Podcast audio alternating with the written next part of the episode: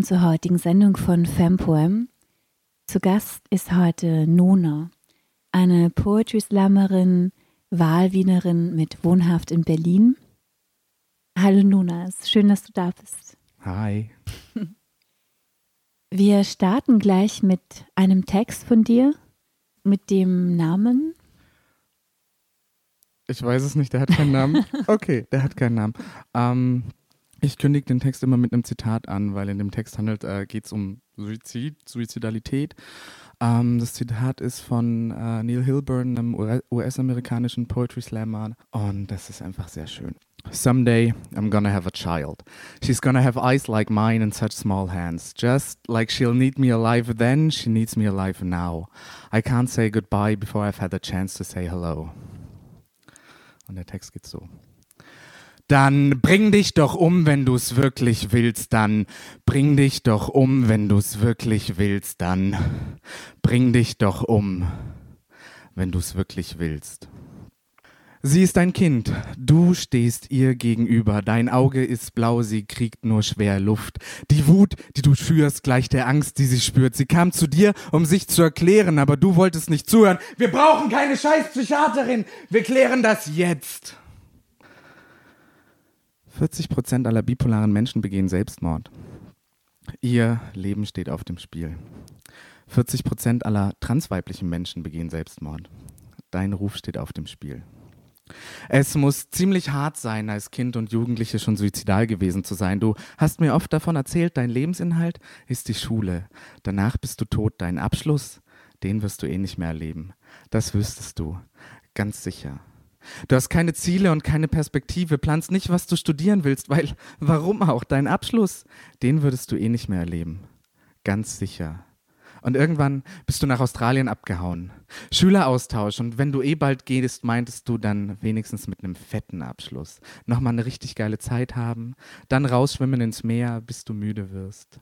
Und ich wollte dich nicht gehen lassen, weil ich wusste, dass du nicht wiederkommst. Aber du bist ja eh nicht aufzuhalten. Wenn du dir was in den Kopf setzt, dann ziehst du es auch durch. Und ja, dann warst du irgendwann in Australien. Und du scheinst so eine richtig geile Zeit gehabt zu haben, weil gehört habe ich nicht viel von dir.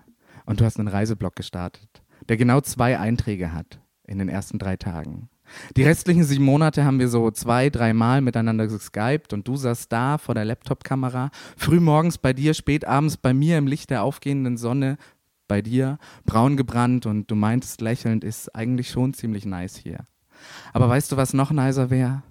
Sterben. Du warst, wo du immer hast sein wollen, am Meer und ich wüsste, du würdest nie mehr zurückkommen und ich habe dich vermisst. Und dann, irgendwann haben wir nicht mehr geskypt. Aber ich habe dich vom Flughafen abgeholt und konnte dich wieder in den Armen halten. Und dann kam der Schulabschluss und dann warst du erwachsen und du hattest immer noch keinen Plan, immer noch keine Perspektive, wusstest immer noch nicht, was du studieren willst, weil dein Abschluss, den würdest du eh nicht erreichen, dachtest du, ganz sicher. Also haben wir uns nachts heimlich das Auto deines Vaters geschnappt und sind mal mehr, mal weniger nüchtern durch die Gegend gefahren und haben an Seen oder sonst wo halt gemacht. Und jedes Mal meintest du, ist eigentlich schon ziemlich nice hier, aber weißt du, was noch nicer wäre? Sterben.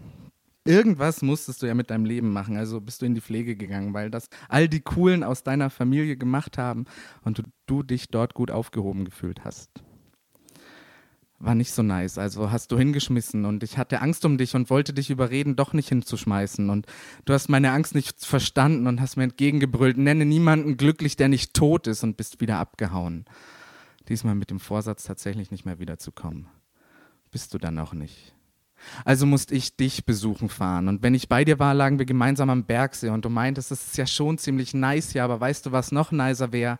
Sterben und du warst immer ein großer Fan von Wasser. Und jedes Mal, wenn ich mit dir schwimmen gegangen bin, war ich nervös, aber du bist jedes Mal wieder rausgekommen und du hast gegrinst. Ich wusste warum, aber ich habe zurückgegrinst, weil du doch wieder bei mir warst.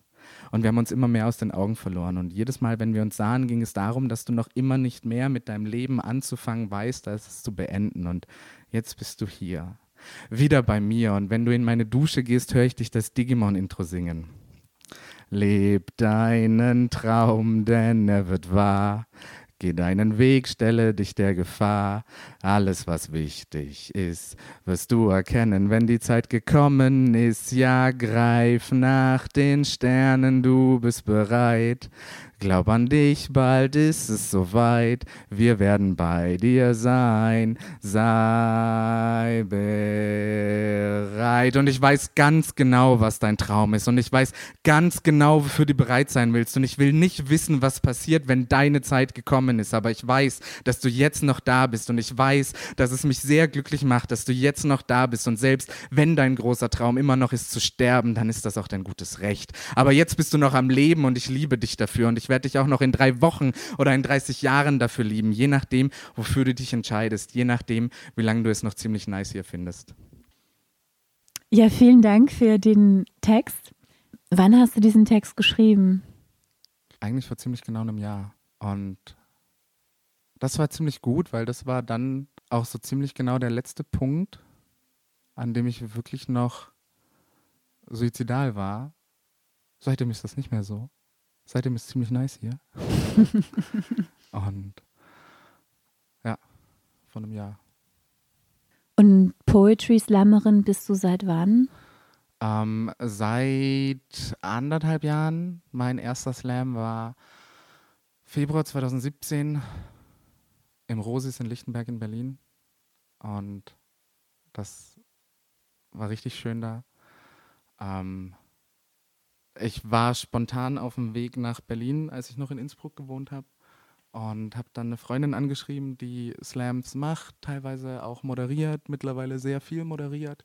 Ähm, und die habe ich dann angeschrieben und meinte so, hey, Überraschung, ich bin gerade spontan in den Bus nach Berlin gestiegen und ich bin aber auch nur zwei Tage in Berlin und fahre dann wieder zurück. Wollen wir uns nicht sehen? Und sie meinte, hey, Überraschung, ich bin richtig krank, wir können uns nicht sehen, aber ich habe heute Abend einen Auftritt, den muss ich machen, weil wir fast keine KünstlerInnen für den Abend haben. Und komm doch vorbei, dann sehen wir uns wenigstens kurz.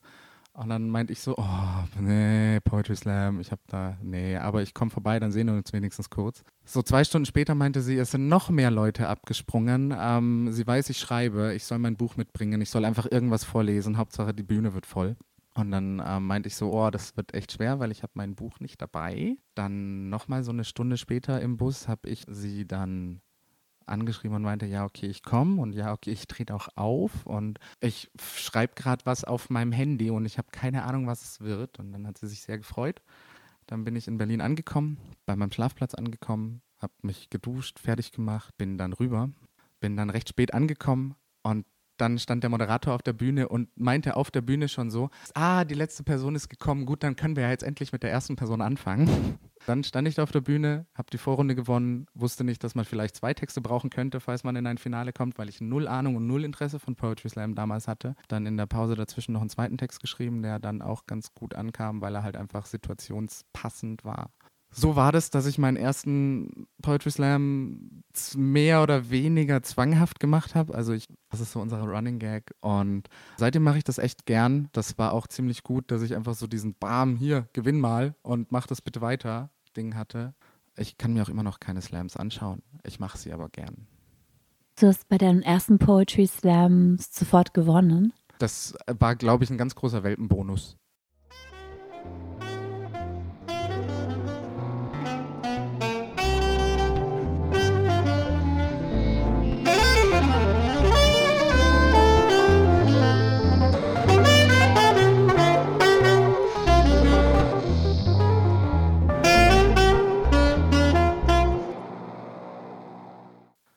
Bist auch interviewt worden und hast in Artikeln über deine Bipolarität geschrieben. Kannst du uns über diese Thematik was erzählen, beziehungsweise diese Thematisierung in dem Text? Also diese Freundin, über die ich in diesem Text schreibe, ist so wunder ich. Und es war halt irgendwann in meinem Leben, das ist jetzt ziemlich genau drei Jahre her, hatte ich die Diagnose bipolar auf dem Papier stehen. Für mich persönlich war das ganz, ganz wichtig, dass das auf dem Papier steht, so, weil wenn es eine psychische Krankheit gibt, egal ob sie in Anführungszeichen nur akut ist oder in Anführungszeichen tatsächlich chronisch ist, irgendwann merkt man, irgendwas ist anders mit einem, irgendwas stimmt nicht, irgendwas ist komisch. Und ich bin so ein Mensch. Mir persönlich helfen für mich selber Schubladen. wenn ich für mich eine Kategorie habe, wo ich reinpasse, bin ich glücklich ähm, oder glücklich Herr mir war jahrelang davor schon klar, wenn ich mir Literatur rausgesucht habe, auch fachmedizinische Literatur zu Bipolarität etc., dass, dass ich das war, dass das zu mir passt, dass ich damit da reingehöre. Und das habe ich auch in diesem Noisy-Interview, habe ich das auch erwähnt, dass immer, wenn ich mitbekommen habe, oh, große Künstler sind bipolar, irgendwie passt das Verhalten, das passt zu mir, das ist irgendwie meins, ich möchte gerne auch so künstlerisch sein etc.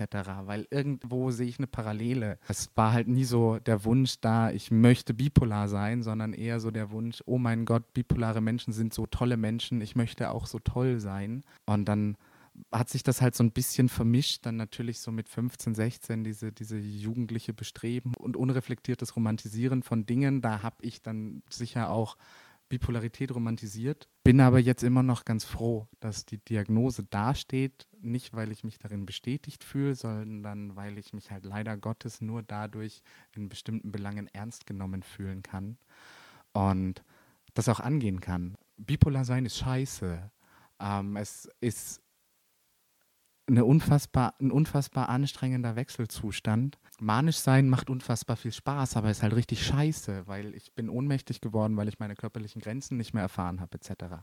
Und depressiv sein, das ist vielleicht was, was jetzt mehr Leute kennen oder auch einfach nur nicht unbedingt depressiv sein, aber super scheiße drauf sein. Das ist halt auch scheiße. So. Dadurch, dass ich den Zettel hatte, war das halt so, jetzt kann ich das angehen, jetzt kann ich mir endlich die richtigen Medikamente dafür holen, jetzt kann ich mir die richtigen Therapien dafür holen, etc. Was mir hilft, und das fand ich ganz wichtig. Dann war halt so dieser Punkt, anderweitig kann ich das halt auch noch umsetzen. Ich bin halt unfassbar egozentrisch und ich stehe halt auch gern irgendwo im Mittelpunkt und so. Und das ist halt ein Charakterzug, der halt sehr gut mit einer bipolaren Persönlichkeit zusammenpasst. Dann war halt so das Ding, worüber kann ich denn eigentlich sprechen? Wovon habe ich denn Ahnung? Was weiß ich denn eigentlich? Ja, nicht viel.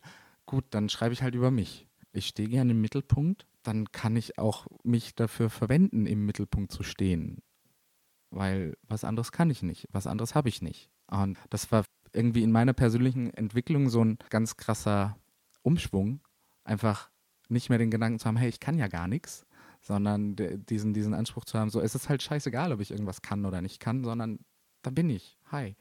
Deswegen thematisiere ich auch gern das, was mich betrifft. Nicht unbedingt zwingend immer im politischen Kampf und nicht unbedingt zwingend immer im persönlichen Gespräch und nicht unbedingt zwingend immer durch Kunst auf der Bühne. Das ist halt mein Ding. Keine Ahnung, am Ende hören mir tausend Leute zu und eine Person sagt, oh, und diese Person findet dann ihre eigenen persönlichen Mittel und Wege rauszufinden, was man machen kann, damit dieser Scheiß, der jetzt zum Beispiel eine Bipolarität mit sich bringt, weniger wird und die schönen Sachen, die so eine Bipolarität halt auch mit sich bringen, mehr werden oder ausgeglichener werden. Das ist so ein bisschen einmal der egozentrische, hört mir zu, weil ich bin cool Ding und so ein bisschen auch dieser, ich weiß nicht, ich würde vielleicht sagen, aufklärerisch, emanzipatorischer Anspruch, so hey, das ist da.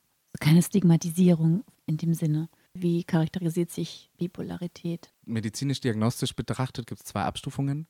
Es gibt einmal äh, die bipolar-affektive Störung vom Typ 1 und die bipolare affektive Störung vom Typ 2. Meine Diagnose sagt Typ 2, das ist quasi in Anführungszeichen die schwächere Form davon. Und da jetzt reine medizinisch-diagnostischen stimme ich dem auch zu. Das bedeutet, ich habe keine ausgeprägten manischen Episoden. Also das heißt, ich persönlich habe in Anführungszeichen nur hypomane Episoden. Das sind so weniger starke manische Episoden und halt äh, Depressionen. Und es geht halt darum, dass es halt sich abwechselt. Es muss sich jetzt nicht konstant im gleichen Rhythmus abwechseln. Es muss jetzt auch nicht auf jede Depression eine Manie folgen und umgekehrt. Es gibt auch mal ausgeglichene Episoden es gibt auch Mischepisoden, wo sich depressive Symptome und manische Symptome irgendwie vermischen. Es liegt auch irgendwie auf dem Spektrum mit der klassischen Borderline-Störung und da gibt es dann halt auch einfach Symptomüberschneidungen zum Teil. Aber halt ein wichtiger Faktor für die rein medizinische Diagnose einer bipolaren bipolar-affektiven Störung ist halt so dieses immer wiederkehrende Wechsel zwischen Hochstimmungs- und Tiefstimmungsphasen, die in sich krankhaft geprägt sind. Also diese natürlichen Stimmungsschwankungen haben wir alle. Was halt Bipolare da ein bisschen auszeichnet, ist halt so, dass es in die Extreme geht. Und ich vergleiche das ganz gern mit so einer klassischen jugendlichen Pubertät, weil in der jugendlichen Pubertät haben wir genau das, haben wir das alle. Diese extremen Stimmungsschwankungen kennt jeder Mensch, behaupte ich ähm, bin ich der festen Überzeugung. Es in Anführungszeichen verwächst sich dann, wenn der Hormonhaushalt stabiler wird, etc. und so weiter, dann halt gegen Ende der Pubertät. Bei bipolar affektiven endet die Pubertät natürlich auch und diese krassen Stimmungswechsel bleiben aber bestehen. Und während sich quasi das Umfeld um einen herum, das man in der, in der Pubertät so stark hat nutzen können, um über diese Themen zu reden, das verändert sich dann halt, während man selbst irgendwie auf der gleichen Ebene bleibt. Und das ist dann so der Moment, wo man dann halt vielleicht mitkriegt, hey, mit mir läuft was komisch, weil ich bin jetzt 22, 21, 22 und irgendwie bin ich der, der wohl gefühlt einzige Mensch, der halt immer noch so aus dem Himmel in den Keller fällt und danach einfach wieder rausrennt und super fröhlich ist. So wie man das ja all, all die Jahre schon kannte. Aber mhm. plötzlich hat man niemanden mehr, um sich darüber auszutauschen. Und dann war es halt so, dass ich dann halt auch tatsächlich wieder aus der medizinischen Perspektive im klassischen Alter die bipolare Diagnose bekommen habe, mit 22, 23, weil da dann halt quasi auszuschließen ist, dass es halt eine hormonelle Sache, eine pubertierende Sache ist. Ich bin halt jetzt an einem Punkt, wo ich ganz froh darüber bin, stabile medikamentöse Therapie zu haben, die aber gleichzeitig auch bedeutet, dass ich immer noch heftige Stimmungsschwankungen habe, aber keine extrem heftigen Stimmungsschwankungen mehr. Und das bedeutet, es ist einfach nicht mehr gefährlich und nicht mehr anstrengend.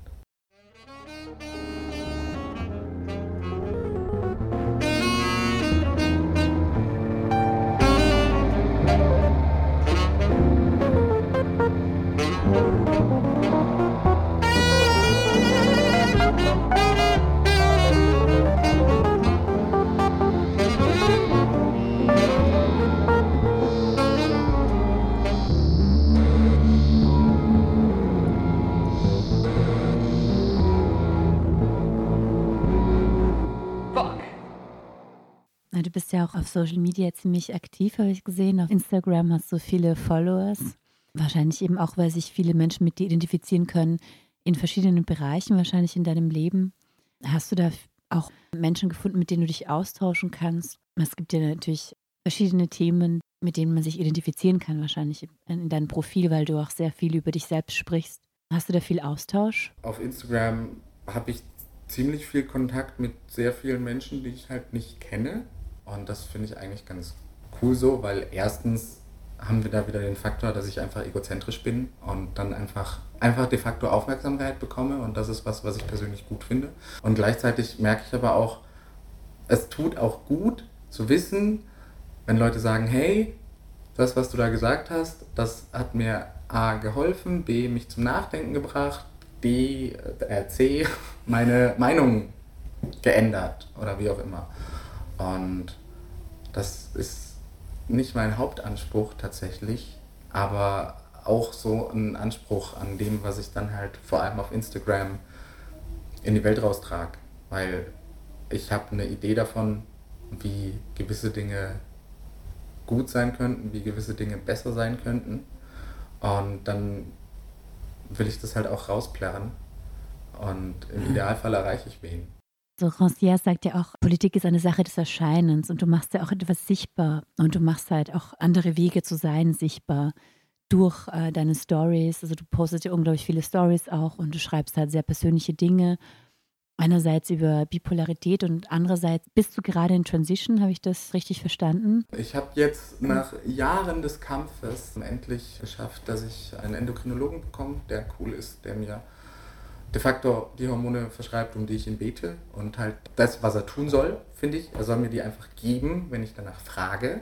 Ähm, das macht er. Und gleichzeitig, was ich auch ganz wichtig finde, halt als Facharzt für Hormone, was auch immer, dann halt auch regelmäßig die Werte überprüft und guckt, dass es halt in einem gesunden Rahmen bleibt und nicht irgendwie meinen Körper gefährdet das muss sich halt irgendwie ausgleichen. Ich habe da ja keine Ahnung von und habe auch an mich selber nicht den Anspruch, dass ich darüber zu 100% Bescheid weiß. Ich will einfach nur wissen, wo ich nachschauen oder wo ich nachfragen muss und das kann ich bei meinem Endokrinologen. Der ist auch noch so ein bisschen von der alten Schule, also der hat noch dieses komplett binäre, eine Transfrau ist eine Frau und ein Transmann ist ein Mann und so ein nicht-binäre Identitäten sind dann auch entweder eine Frau oder ein Mann. Weltbild, was mich persönlich nicht stört, aber er ist halt dann auf der anderen Seite, ist er halt auch ziemlich locker drauf und einfach drauf, weil man dann auch sagen kann, das ist der Effekt, den ich erreichen will, das ist der Effekt, den ich vermeiden will, welche Präparatmischung ist dafür am sinnvollsten.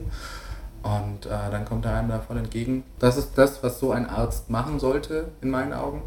Seit einer Weile bin ich auch dabei, mir den Bart zu lasern. Und das ist die Hölle. Aber es wird immer besser. Immer besser im Ergebnis, dass er einfach immer weniger wird. Ja, der Rest ist halt so. Jetzt strebt es mir mal so danach, dass ich endlich auch mal mit der Personenstandsänderung anfange und der Vornamensänderung und vielleicht sogar meinen kompletten Namen einfach ändere. Wie funktioniert das so in Deutschland? Weil ich habe eben gehört, man muss da einen Antrag schreiben für Namensänderungen beziehungsweise auch Geschlechtsänderungen, dass das ein bürokratischer Aufwand ist, angeblich ein größerer. Habe ich von einer Freundin gehört. Wie funktioniert das in Deutschland? Also soweit ich weiß, funktioniert es in Österreich ja relativ einfach übers Standesamt. Man mhm. braucht halt Gutachten und dann kann man das beim Standesamt umschreiben lassen. In Österreich geht es über ein Verwaltungsgericht. Welche Gutachten braucht man da? Ich glaube effektiv die gleichen wie in Österreich. Also ich weiß halt von zwei in Anführungszeichen unabhängigen Gutachten die das halt einfach bestätigen. Wie wird das bestätigt? Wer entscheidet darüber, ab wann man Mann, Frau ist? Also wer urteilt darüber? Ähm, entscheiden und urteilen werden die Gutachter. Ich habe auch kein Fachwissen zum deutschen äh, sogenannten transsexuellen Gesetz. Soweit ich aber weiß, haben da auch die äh, psychiatrischen Gutachter einen relativ freien Spielraum. Also es gibt immer noch Leute, die dieses, was man aus Deutschland oft hört, dieses äh, eine Praxisjahr verlangen, was dann halt bedeutet, dass man ein Jahr lang in eine stetige therapeutische Begleitung geht und in diesem einen Jahr lang, in Anführungszeichen, als Frau oder als Mann leben muss, um dann zu sagen, okay, Praxisjahr in Anführungszeichen bestanden, jetzt kann man das Gutachten ausstellen, was halt so ein unfassbarer Druck ist, weil eine kosmetische, hormonelle, also eine Bart, Bartlasern ist eine kosmetische Transition. So eine hormonelle Transition ist auf einer gewissen Art und Weise auch eine kosmetische Transition. So all diese Dinge fallen dann in diesem verpflichtenden Jahr weg und diese TherapeutInnen, GutachterInnen, die das verlangen, sind da jetzt auch eher die Arschlöcher. Das heißt, die verlangen dann halt auch, dass du dich dann einfach quasi als Transfrau dann auch wirklich anziehst wie eine Frau und wenn da jetzt viele in, in dieser cissexistischen Gesellschaft erschwert das halt vieles. Da muss ich jetzt nicht weit ausholen, das ist nachvollziehbar. Wenn du halt einen Bartschatten hast, dann hast du halt einen Bartschatten. Und wenn du dann quasi gezwungen bist, weil du jetzt zu dem Gutachter gehst, dich nicht verstecken zu können und gezwungen bist, in einem Rock, einem Kleid, femininer Kleidung auf die Straße zu gehen und dann noch einen Bartschatten hast und andere Faktoren, die diese Gesellschaft auf dich aufzwängt, als, hey, du bist ein Mann, dann ist das halt einfach ein unfassbarer Leidensdruck und zwingt dich halt in unangenehme Situationen, vor denen du dich nicht schützen kannst, weil du dieses Gutachten brauchst, um diese Situation zu vermeiden. Dann auf der anderen Seite ist es aber halt auch so, es gibt dann halt auch einfach Leute, die seit Jahren mit der Trans-Community arbeiten, vielleicht selber mit der Community zu tun haben, aus der Community kommen oder sonst irgendwas. Ich habe selber keine Ahnung, wo es die Guten und wo es die nicht so Guten gibt. Ich bin da überall reingestolpert weil ich halt einfach einen Arsch voll Glück habe in meinem ganzen Leben. Und so bin ich an meinen Endokrinologen gekommen, meine Psychotherapeutin, die ich nicht dafür in meinem Leben habe, um mir das Gutachten zu schreiben, sondern die ich dafür in meinem Leben habe, um mir ein stabiles Leben zu ermöglichen, weil ich halt bipolar bin, ist halt auch selber lesbisch, cis-lesbisch, aber hat tatsächlich auch unfassbar viel positive Erfahrung mit Transmenschen das funktioniert auch einfach richtig gut und ich habe die auch gefunden, weil ich Glück hatte. Äh, das war die erste, die ich angerufen habe. Und dann hast du diese zwei Gutachten und kannst dann über diese zwei Gutachten bei dem lokal zuständigen Verwaltungsgericht dann einreichen, dass du jetzt um eine Personenstandsänderung beantragen möchtest. Und ähm, das ist dann halt ein Verhandlungsgegenstand und der wird dann vor Gericht verhandelt. Und ähm, so weit bin ich noch nicht keine Ahnung, ich glaube, das ist keine Verhandlung, bei der man anwesend sein muss. Das ist halt einfach so, da guckt sich der Richter das an und sagt dann am Ende wahrscheinlich eh ja, so, weil da sind die zwei Gutachten, also ist Prozedere A erfüllt, kann man abhaken. Gibt es dann natürlich auch viel höhere Kosten. weil das ist kein Rechtsstreit, kein Verwaltungsstreit, das ist ein fiktiver Streit, auf den ein fiktiver Streitwert angesetzt wird, den man dann, die alle Briefe, die ich hier bisher bekommen habe, von bekannten FreundInnen aus dem Internet, sonst irgendwas stand dann halt, der Streitwert wurde auf 5000 Euro festgesetzt. Sind dann aber auch keine Kosten, die man tragen muss, aber dadurch, dass es ein Verwaltungsgerichtsdings ist, kostet es halt auch so seine 1200 Euro oder sowas. Je nach Einkommen kann man dann natürlich Prozesskostenbeihilfe beantragen, verzögert den ganzen Prozess aber nur, die Gutachter muss man trotzdem irgendwie zahlen können. Das ist in Deutschland im Endeffekt kein anderer Prozess als in Österreich. Es ist nur die Hürde da, dass es als verwaltungsrechtliche Sache angesehen wird und deswegen vor ein Verwaltungsgericht muss und nicht vor ein Standesamt. Dadurch macht das Ganze halt ein bisschen aufwendiger. In der Vergangenheit habe ich auch schon von PsychiaterInnen gehört, dass ich nicht trans genug sei und mir deswegen kein Gutachten ausgestellt werden könne. Und das ist dann halt deswegen auch so ein Ding, wo ich mir im Moment denke, jetzt weiß ich, wenn ich jetzt angehe, dann ist das gar kein Stress, weil ich jetzt auch die richtigen Leute kenne, die mich in die richtigen Kreise bringen, die mich unterstützen. Aber irgendwie ist es halt auch im Moment so, so ein Berg an Aufwand, wo ich nicht weiß, ob ich ihn gerade wirklich angehen will. Also ich weiß, dass ich ihn angehen will, aber ich habe halt im Moment ein sehr gutes Leben und nicht viel Zeit für irgendwas. Jetzt äh, nehme ich meine Hormone und da wird sich jetzt dann äh, wohl auch bald schon eine Umstellung anbahnen, weil ich so ein paar Ideen habe, die ich mit meinem Endokrinologen absprechen möchte. Mein Bart ist bald so gut wie komplett weg, hoffentlich. Jetzt ist auch mein Gesicht voller Pickel, weil ich meine letzte Behandlung vor einer Woche, Woche hatte. Du sagst, es gibt nicht so viel Spielraum für genderfluide Kleidernormen zum Beispiel oder Verhaltenskodexe. Das heißt, man muss halt schon sehr stark eine gewisse normative Genderrolle reproduzieren, um dann zum Beispiel als Frau erkannt zu werden oder als Mann. Und das finde ich schon sehr spannend, weil gerade in der heutigen Zeit habe ich das Gefühl, dass es halt wichtig ist, dass man, dass man diese Normen bricht und dass man sagt, okay, man ist fluid in seiner Kleidung, in seiner Art, sich auszudrücken, zu schminken, zu sein, ja, dass einfach dieser Rahmen mal gesprengt wird. Gender ist, ist ein Spielformen des, des Ausdruck des Seins, aber hat jetzt nichts zu tun mit, mit dem Geschlecht in dem Sinne. Aber es ist, ähm, ja, es ist interessant eben zu hören, dass da diese Gender-Normen in einer gewissen Weise so reproduziert werden müssten. Da gibt es dann eben die Leute, die da halt beide Book gehen und sagen so, jetzt brauchen wir das Praxisjahr und jetzt brauchen wir die eindeutig weibliche Kleidung und das eindeutig weibliche Verhalten und das eindeutig weibliche was auch immer. Während dann andere halt sagen so, ja, die unterhalten sich halt mit dir sind halt interessiert in dir und ich bin der festen Überzeugung, dass es da halt auch nicht viel zu hinterfragen gibt. Frau sein, was kann das bedeuten? Das ist eine super, super schwere Frage. Das ist halt so ein Ding. Ich meine natürlich, wenn man eine Handvoll Menschen fragt, was, was ist eine Frau, dann sagen ganz, ganz viele Menschen, ja, die bringt Kinder zur Welt, hat eine Uterus. So. Ähm, und das ist halt aus einer politischen Perspektive ein bisschen eine beschissene Assoziation, so die Frau als gebärende Maschine darzustellen. Wenn man das jetzt davon koppelt und dann nochmal ernsthaft einen Querschnitt von Menschen fragt, so wann hast du gemerkt, dass du eine Frau bist, scheißegal, ob es eine Transfrau, eine Cisfrau, eine nicht-binäre Frau oder was auch immer für eine Frau ist, bin ich der festen Überzeugung, dass niemand sagen kann, wann habe ich gemerkt, eine Frau zu sein, was bedeutet das für mich, eine Frau zu sein, sondern das ist halt einfach, Geschlecht ist halt ein Zustand. So, der ist halt da. Genauso wie ich nicht gemerkt habe, so ich mag jetzt diese bestimmte Musikrichtung, sondern das ist halt einfach, das war halt da und dann hat man sich damit auseinandergesetzt und dann hat es zusammengepasst. Und bei mir ist halt so dieses, okay, es ist halt da, jetzt lese ich halt hunderttausend Dinge zu dem Thema und gehe in Foren und setze mich mit anderen Menschen auseinander und nach ein paar Jahren war es halt so, ja, okay, das offensichtlich bin ich eine Frau. Offensichtlich ist das halt das Ding, was auf mich zutrifft, was auch immer Frau sein sein soll und was auch immer irgendwas in der Thematik zu tun hat. Also wie ich eben schon meinte, ist ein Zustand, der ist nicht bei allen gleich und der mag sich bei manchen ändern, bei manchen nicht ändern, bei manchen ist es von Geburt an so, bei manchen ist es nicht von Geburt an so. Ich kann die Frage nicht beantworten. So, das ist, das ist was, womit man sich krass viel auseinandersetzen muss, wenn, wenn, wenn man trans ist. Ähm, aber ich bin der festen Überzeugung, dass sich die wenigsten CIS-Menschen damit auseinandergesetzt haben.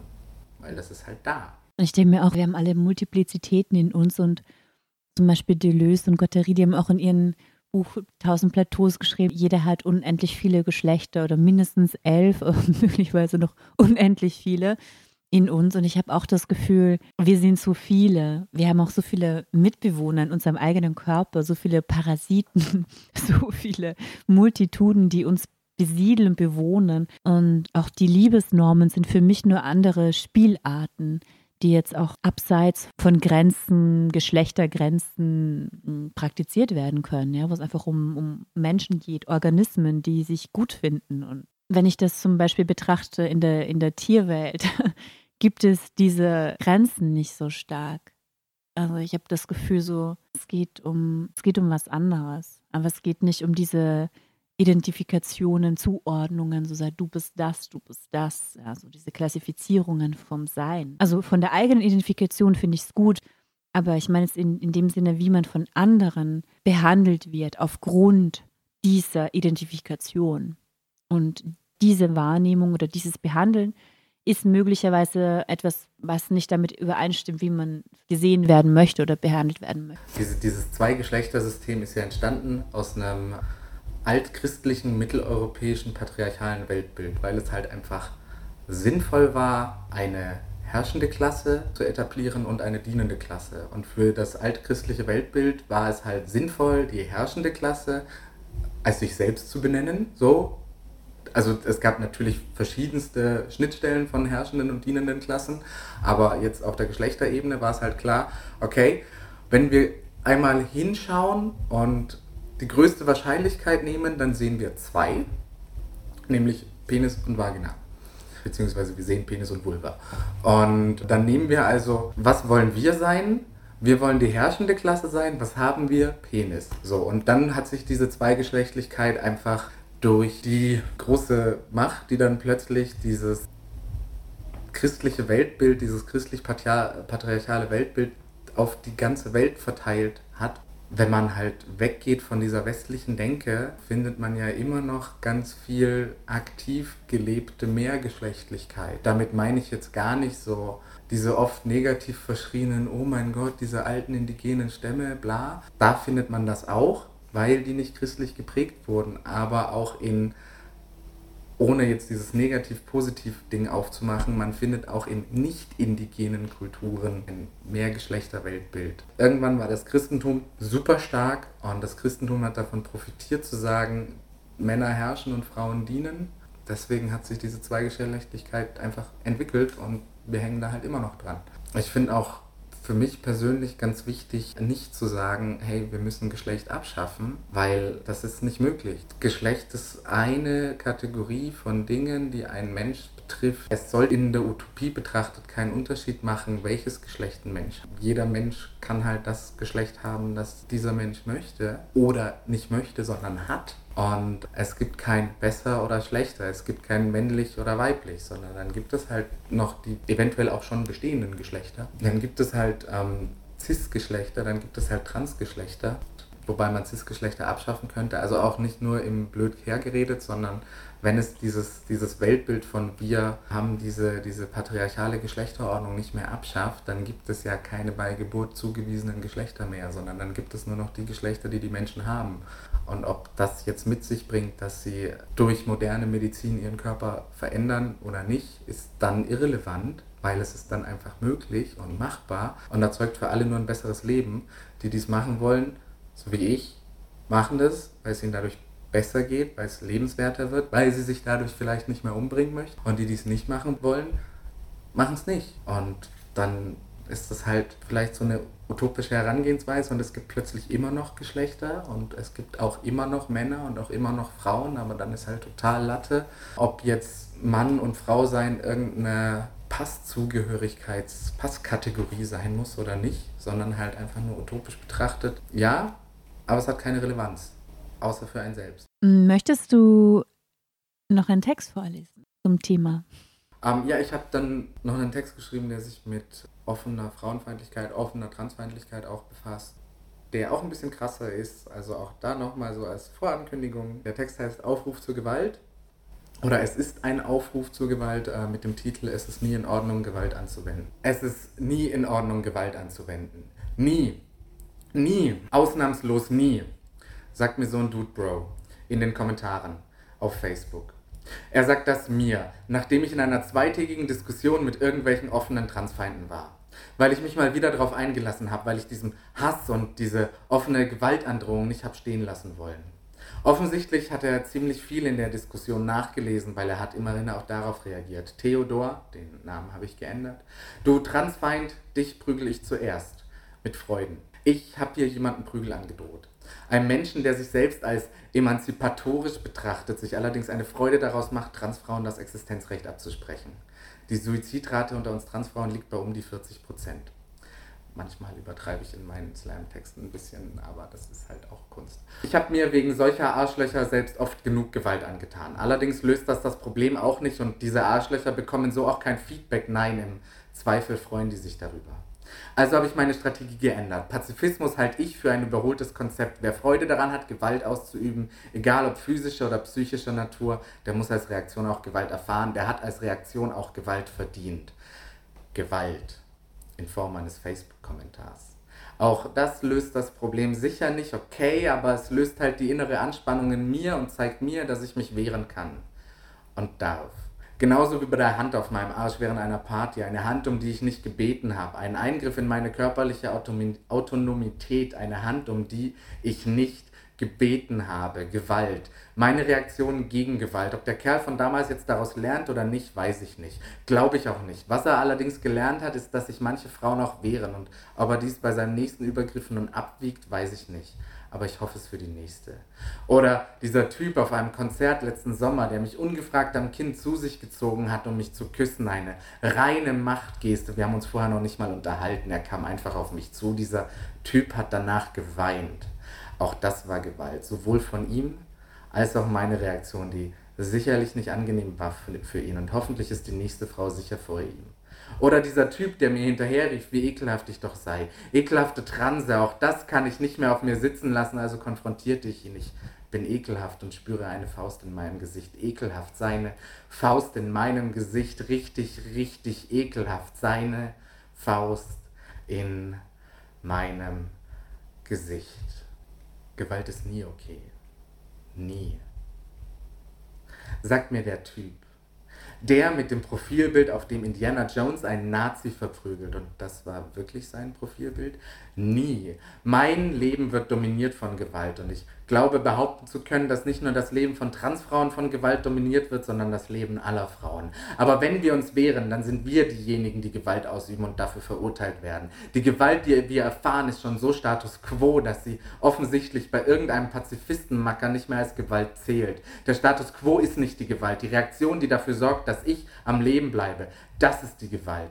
Die vergewaltigten Frauen, egal ob trans oder cis, oder die toten Frauen, egal ob trans oder cis, die begrapschten Frauen, egal ob trans oder cis, oder die Frauen, die sich beleidigen lassen oder sexistische Witze aussitzen müssen, egal ob trans oder cis, erfahren Gewalt rund um die Uhr. Und wir haben zwei Optionen. Wir nehmen das hin, sitzen das aus, hoffen, dass wir das überleben und lassen uns dann sagen, wir hätten uns doch nur zur Wehr setzen müssen, oder? Wir setzen uns zur Wehr werden aktiv, lernen selbst Gewalt auszuüben und gehen damit im Zweifel das Risiko ein, infolgedessen getötet zu werden. Und dann, dann haben wir das natürlich auch verdient, weil Gewalt ist nie okay oder wir werden zumindest zu Täterinnen hochstilisiert. Was zur Folge hat, dass wir zur Zielscheibe gemacht werden. Und dann haben wir jegliche Gewalt verdient, weil Gewalt ist nie okay.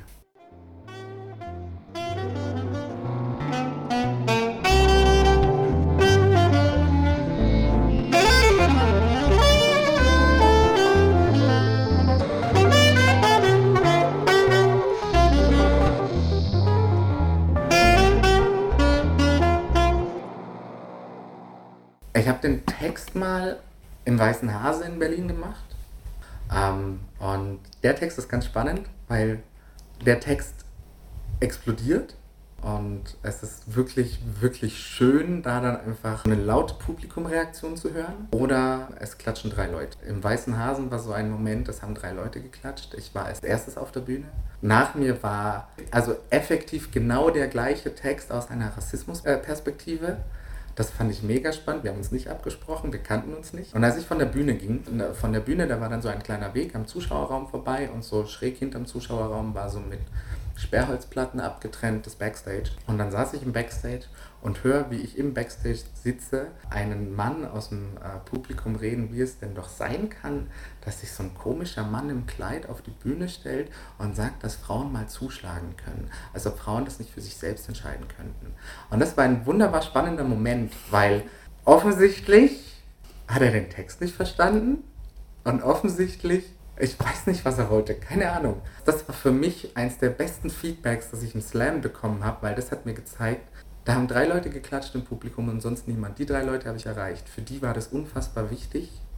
Und irgendwen habe ich es verwirrt. Und der hat verdient, zumindest verwirrt zu werden. Und wahrscheinlich wäre er sogar einer gewesen von den Männern, die ich im Text anspreche. Manchmal bringe ich nach dem Text auch noch so ein paar abschließende Worte, dass ich so ohne abzulesen ins Publikum blickend so mein, wenn ihr euch sicher genug fühlt und wenn ihr euch traut, wenn es zu einer Situation kommt, haut mal zu, ihr trefft nur die richtigen. Ich will damit gar nicht sagen, dass Gewalt ein Mittel ist, das Dinge löst, aber es ist ein Mittel, das Dinge aufwühlt, wie ich es auch im Text beschreibe. Mir persönlich hat es oft aus einer gefährlichen Situation heraus geholfen, mich aber auch dann wiederum auch in eine noch gefährlichere Situation reingebracht. Mir hat der Text sehr gut gefallen. Natürlich, einerseits rufst du dazu auf, sich zu wehren. Andererseits machst du aber auch ganz klar eine Gewalt sichtbar, die Frauen jeden Tag passiert. Und das ist natürlich eine andere Ebene, die ich halt wahnsinnig gut finde. Und auch diese Ebene, du sagst, okay, wenn man sich dann wehrt, dann bringt man sich noch mehr in Gefahr oder man wird als Täter stilisiert. Und ich finde den Text sehr, sehr gut. Auch diese Hand, wie du erzählt hast, am Anfang des Textes, diese Hand, nach der du nicht gebeten hast beim Ausgehen, um deine Hüften. Das ist auch eine Form von Gewalt. Es ist auch eine Form von Gewalt, eben jemanden einfach küssen zu wollen. Und ich glaube, das ist so sehr viel Dominanz über Sexualisierung, über unerwünschte Nähe hergestellt werden möchte. Eine sehr patriarchale, ekelhafte Weise, sich einen Körper gefügig zu machen, indem man eine Grenze überschreitet und dann die Frau will das vielleicht diese Grenzüberschreitung wieder heilen, in dem Sinn, dass sie verwirrt ist, möglicherweise im ersten Moment, nicht genau weiß, wie sie reagieren kann. Also manche Männer, habe ich das Gefühl, machen das wirklich sehr, sehr gezielt, diese Verletzung. Und es ist eine Verletzung. Und es ist eine Grenzüberschreitung und es, ähm, es ist eine ganz, ganz massive Form von Gewalt. Und ich finde den Text großartig, weil er diese andere Gewalt eben auch sehr sichtbar macht die total vernachlässigt wird. Auch Catcalling, eine Hand umlegen, ja, ist ja nicht so schlimm. Oder nachzu, nachzupfeifen, nachzumutzen, als wäre man ein Hund. So, dass halt so ein erwachsener Mann, der, egal welches Alter ist, ja, dass, dass ein Mann halt äh, dich behandelt, als wärst du so ein Dog, ja. Also du, du bist kein Tier. Also warum, warum machen das Menschen und, glauben, dass es keine Form von Gewalt ist, einen, einen wildfremden Menschen nachzugehen und irgendwie nachzupfeifen? Also selbst Hunde möchten sowas nicht bescheuert. Und das ist, ähm, aber es ist so normal in dieser patriarchalen Gewalt, die eben strukturell auch da ist in unserem System, ist es einfach eine Norm. Und ich finde, es ist sehr, sehr wichtig, diese Norm zu brechen und zu sagen, es ist nicht okay. Und das ist, finde ich, auch so eine schwierige Sache. Eben zum Beispiel mit, mit Geschlechterrollen oder mit Gendern, sagen man, auch wenn man sich als genderfluid fühlt oder bezeichnet und als queer, die Art, wie, wie andere Menschen einen sehen oder mit, mit einem umgehen und welche Verhaltensnormen sie internalisiert haben von ihrer Erziehung oder so, das ist zum Beispiel, das ist für mich zum Beispiel auch als Mensch ein Problem. Also ich habe das Gefühl, total oft werden mir Fähigkeiten abgesprochen, weil, weil ich als Frau identifiziert werde von dieser Person. Ja. Und äh, Qualitäten abgesprochen. Mit mir wird gesprochen, als wäre ich ein Kind, als wäre ich ein Teenager, ein aufmüpfiger Teenager, wenn ich meine Meinung sage. Oder ich weiß noch zum Beispiel als, als junger Mensch, ich, äh, ich bin in Kärnten geboren und da gab es dann halt Jörg Haider Werbung und ich habe diese Jörg Haider Werbung zerrissen. Und aus dem Grund bin ich als hysterisch bezeichnet worden.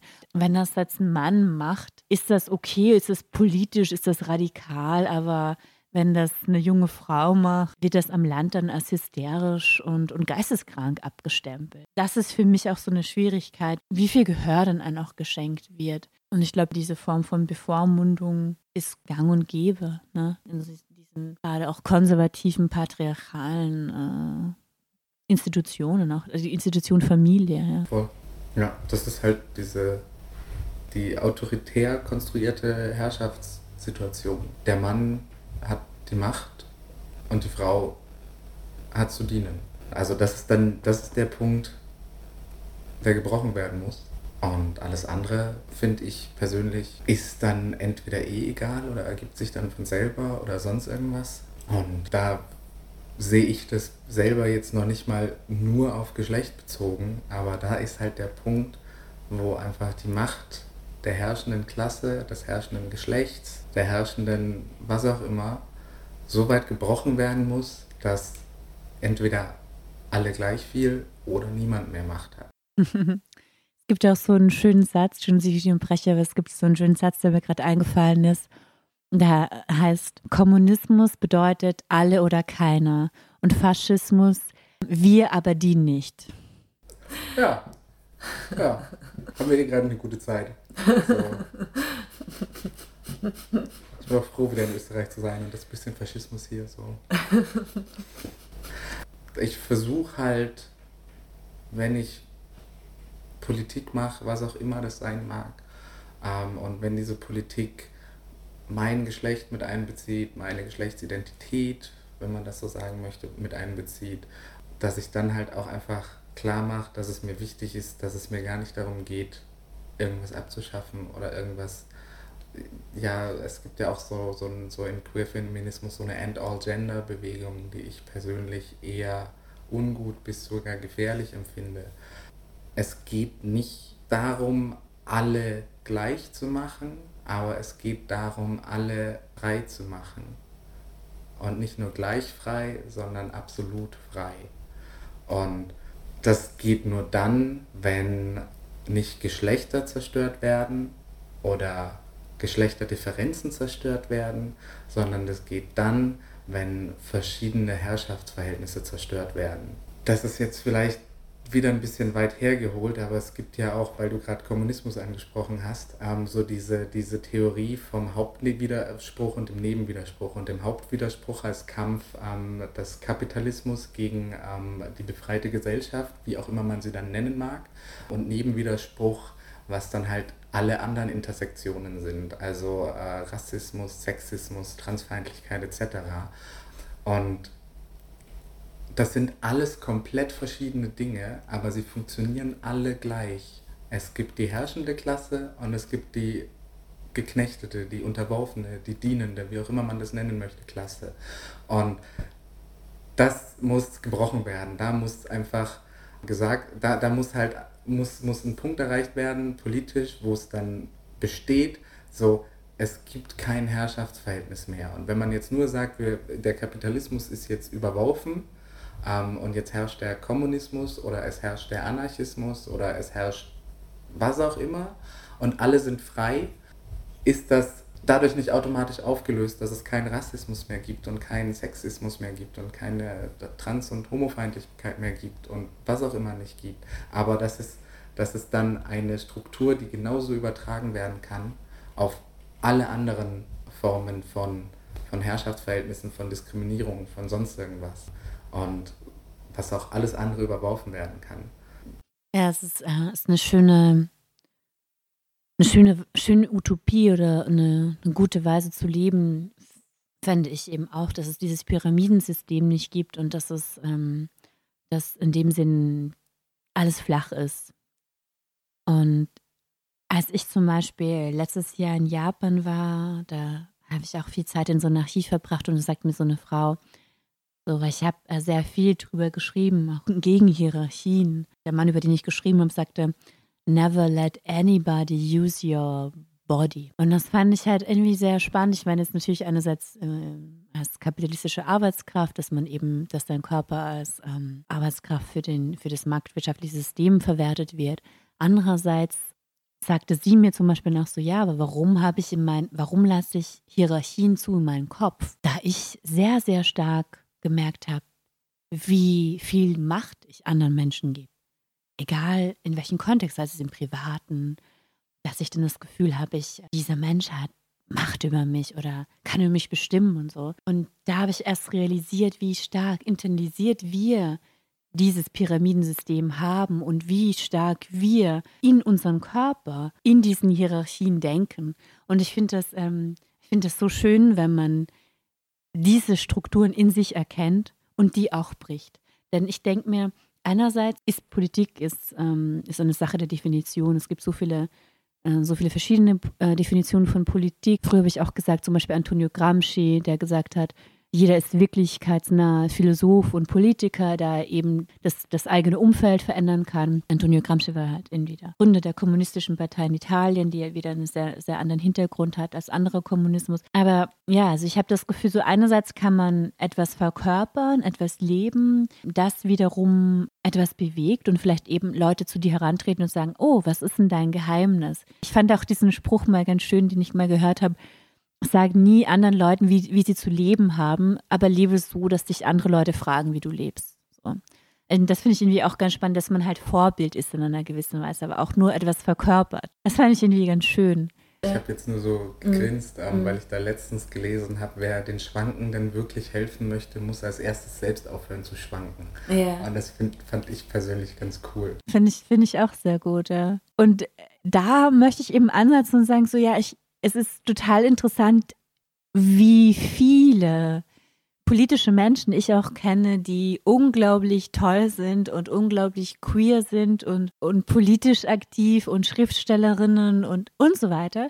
Aber wie stark die Gewalt ist, die sie gegen sich selbst leben. Und wie stark diese Institution, in der die Leute halt hineingeboren sind, sei es jetzt Familie, sei es Schulen, sei es jetzt einfach die Art, wie man aufwächst, die Umgebung, wie laut diese Stimmen sind, auch wenn man nicht mehr in diesem Umfeld lebt.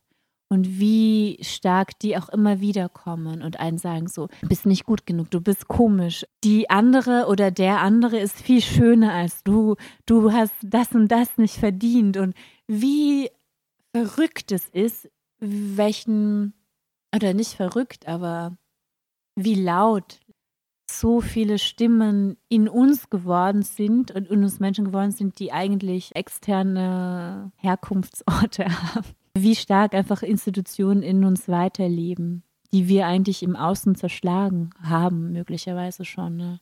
Voll. Und ich, ich habe auch ein bisschen so das Gefühl, dass dieser ganze Selbstoptimierungszwang im Neoliberalismus, der ja auch total gefördert wird durch diese Social Media, Instagram, also eben doch, doch diese schlechte Seite davon, immer so dieses Perfekte zeigt und ja, wir, wir arbeiten und every day you didn't improve yourself, it's a lost day. Also improve, improve, improve, diese ständige Leistungssteigerung und immer besser werden und immer mehr meditieren und Green Smoothies trinken und keine Ahnung was, also dieser neue Lifestyle, der da verkauft wird. Und ich habe das Gefühl, dass halt sehr vieles in diesem neoliberalen Regime wieder dahin führt, dass du vorm Spiegel stehst und denkst so, okay, irgendwas stimmt nicht mit mir. Also wenn man in diesem Hamsterrad des Glücks äh, ein bisschen zusammenbricht, weil einfach die Strukturen sich ja nicht geändert haben oder die, die Arbeitskonditionen sich auch nicht ändern, sondern aber gleichzeitig eben diese extreme, dieser extreme Selbstoptimierungszwang jetzt so omnipräsent ist.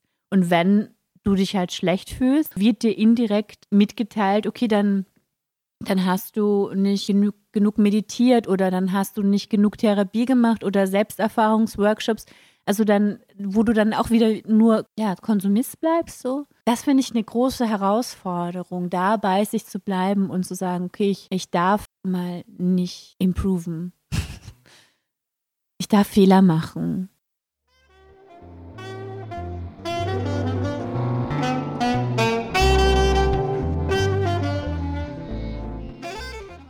Möchtest du noch was vorlesen? Es gab jetzt vor kurzem in Innsbruck ein Revisionsurteil, wo nochmal ähm, rechtskräftig beschlossen wurde, dass drei von, also drei Aktivistinnen, weil die vierte ist da wegen der Verwaltungsstrafe irgendwie anderweitig raus, ähm, drei Aktivistinnen rechtskräftig verurteilt worden zu Störung oder Verhinderung einer Versammlung und freigesprochen wurden zur Herabwürdigung religiöser Lehren.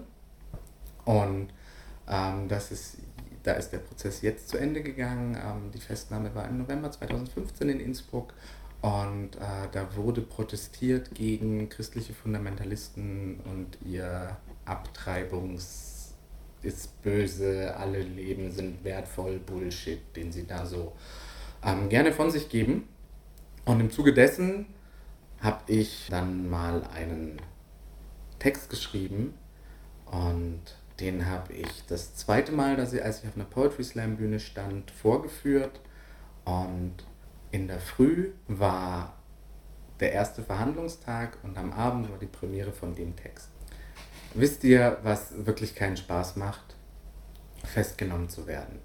Du stehst da auf der Demo, freust dich auf das Konzert am Abend, skandierst deine Parolen, hast also wirklich Besseres zu tun und dann hörst du Zugriff, Zugriff, Tumult. Du fällst, fünf Bullen stehen über dir und alle anderen werden von dir weggedrängt und du bist allein. Keine Chance auf Hilfe, keine Chance auf Verteidigung, nur du. Allein. Und fünf streitlustige Bullen, ganz auf, hörst du von irgendwoher, aber du nimmst es nicht wahr, deine Gedanken sind woanders, deine Wahrnehmung verschwimmt. Ganz auf, du bist wieder da. Klar im Kopf. Fuck. Fünf Bullen funkeln dich an. Fuck, die wollen dich mitnehmen. Fuck, es klimpern die Handschellen. Ganz auf und gehen's mit. Nein, denkst du, wenn sie dich mitnehmen wollen, dann sollen sie sich anstrengen. Du hast nichts Verbotenes getan. Du bleibst sitzen.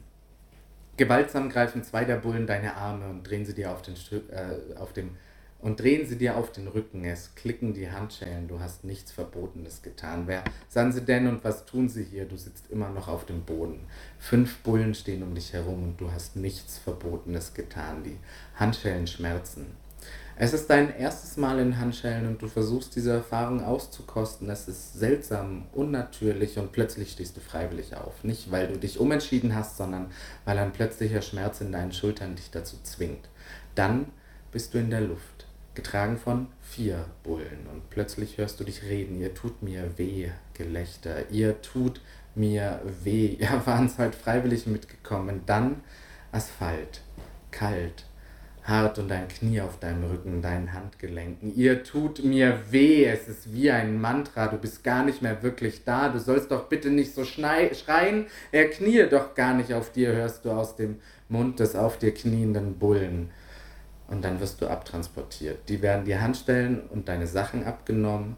Wie heißen es denn? Du schweigst. 48 Stunden, denkst du. Maximal 48 Stunden. Du bekommst Bettzeug, schlafen ist nicht so gut. Du hast nichts Verbotenes getan. Wer öffentlich eine Person oder eine Sache, die den Gegenstand der Verehrung einer im Inland bestehenden Kirche oder Religionsgesellschaft bildet oder eine Glaubenslehre, einen gesetzlich zulässigen Brauch oder eine gesetzlich zulässige Einrichtung einer solchen Kirche oder Religionsgesellschaft unter Umständen herabwürdigt oder verspottet, unter denen sein Verhalten geeignet ist, berechtigtes Ärgernis zu erregen, ist mit Freiheitsstrafe bis zu sechs Monaten oder mit Geldstrafe bis zu 360 Tagessätzen zu bestrafen.